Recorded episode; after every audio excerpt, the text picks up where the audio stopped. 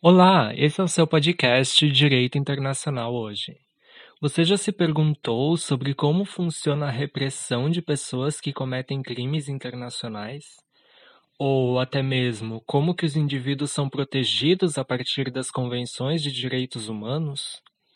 Para saber sobre esses temas e outros, falaremos hoje com os acadêmicos de Direito da Universidade Federal de Santa Catarina, Karine Nascimento, Leonardo Cristóvão, Tiago Rafael Wittner e Vitória Rosa.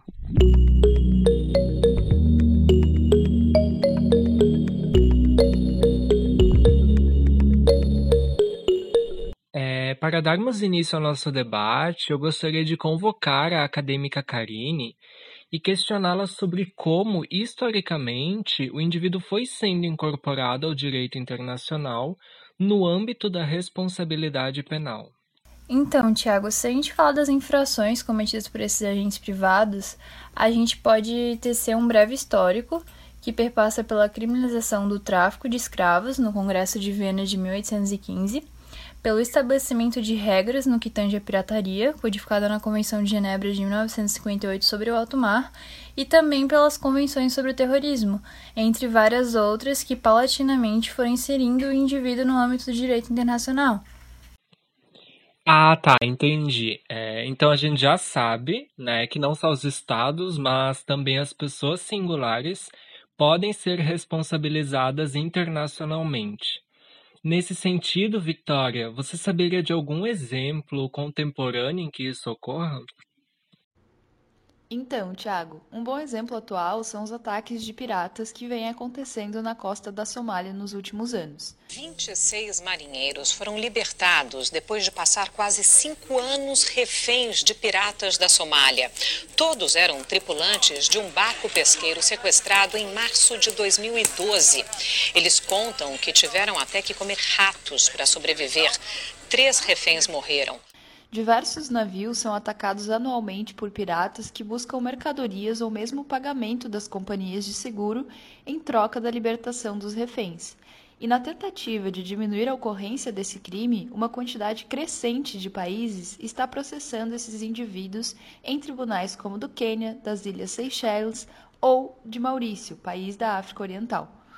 E paralelamente à pirataria, também são crescentes os casos de ataques terroristas ao redor do mundo, certo? É, nesse sentido, você saberia informar como é o processo de responsabilização desses indivíduos? No caso do terrorismo, que não possui uma definição internacionalmente aceita, mas sim convenções que tratam ações específicas como terroristas, a responsabilização acaba sendo um pouco mais complicada, porque muitos estados, além de não aderir a esses tratados, possuem concepções distintas acerca desse crime, englobando a ideia de que o que pode ser interpretado como ato terrorista num país, em outro pode ser visto como uma luta pela libertação de um povo.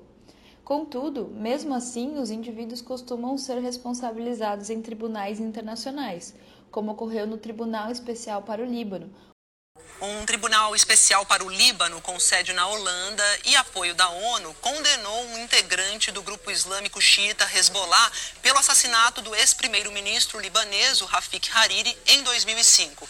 Mas outros acusados foram inocentados. Esse veredito era para ter saído há duas semanas, mas ele foi adiado em respeito às vítimas da explosão que destruiu a região portuária de Beirute no início do mês. O primeiro tribunal internacional do mundo com jurisdição sobre o crime de terrorismo.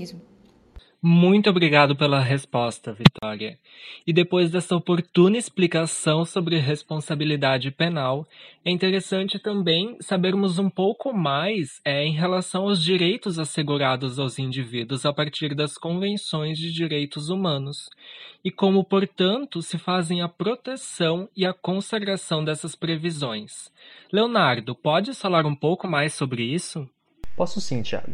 Cabe pontuar que, nesse sentido, tendo em vista a dificuldade de aplicação e observância homogênea e plenamente eficaz dos termos dos tratados internacionais dentro dos territórios que o assimilam, alguns direitos individuais ali presentes não encontram expressão prática satisfatória. É o caso, por exemplo, de algumas previsões feitas pela Convenção de São José da Costa Rica e pela Carta Africana de 1981, que possuem por adicional impeditivo o subdesenvolvimento econômico dos territórios. É claro, no entanto, que o mesmo problema se dá em território europeu, tendo em vista a própria natureza do direito internacional. Todavia, algumas diferenças são importantes de assinalar, como o caso da possibilidade de petição por parte do indivíduo frente à Corte Internacional. Ah, entendi. E no que consiste essa diferença? Bem, no contexto latino-americano, por exemplo, é impossível que um indivíduo recorra pessoalmente à Corte Interamericana de Direitos Humanos, sendo essa possibilidade reservada aos Estados e à Comissão Interamericana de Direitos Humanos. Por unanimidade, a Corte Interamericana de Direitos Humanos considerou o Estado brasileiro responsável pela falta de investigação, julgamento e punição dos responsáveis pela tortura e assassinato do jornalista Vladimir Herzog e determinou a reabertura do caso.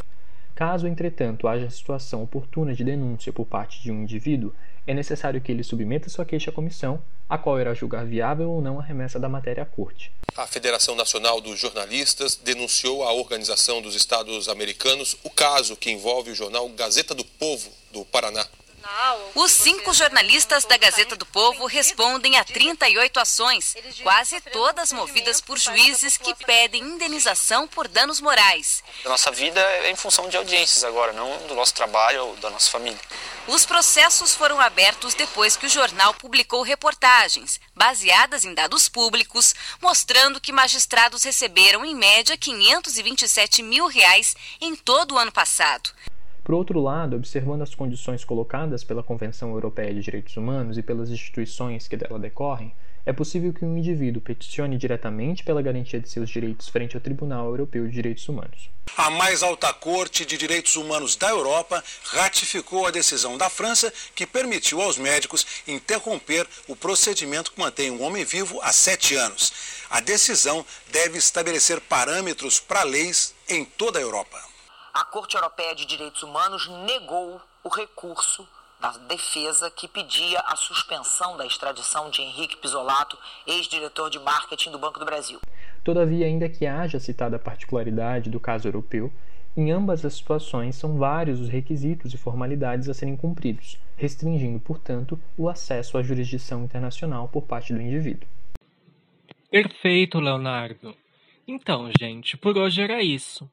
Esse episódio usou áudios da TV Globo e da Globo News, além dos materiais bibliográficos Curso de Introdução ao Direito Penal Internacional da Case Western Reserve University e a publicação Direito Internacional de Jean Tuscos. Eu agradeço a presença de todos e continue nos acompanhando aqui no Direito Internacional hoje.